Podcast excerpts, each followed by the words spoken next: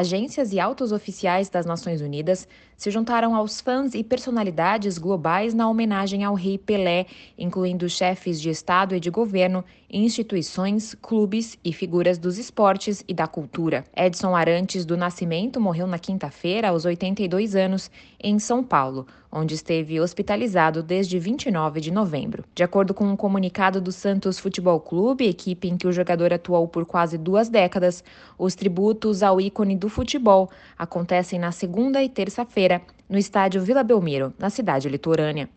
As autoridades do Brasil declararam três dias de luto, enaltecendo o grande cidadão e patriota, elevando o nome do Brasil por onde passou. O alto comissário para refugiados da ONU, Filippo Grande, destaca que o mundo todo está com o povo do Brasil, celebrando um homem que fez milhões de crianças sonharem em todos os continentes e gerações.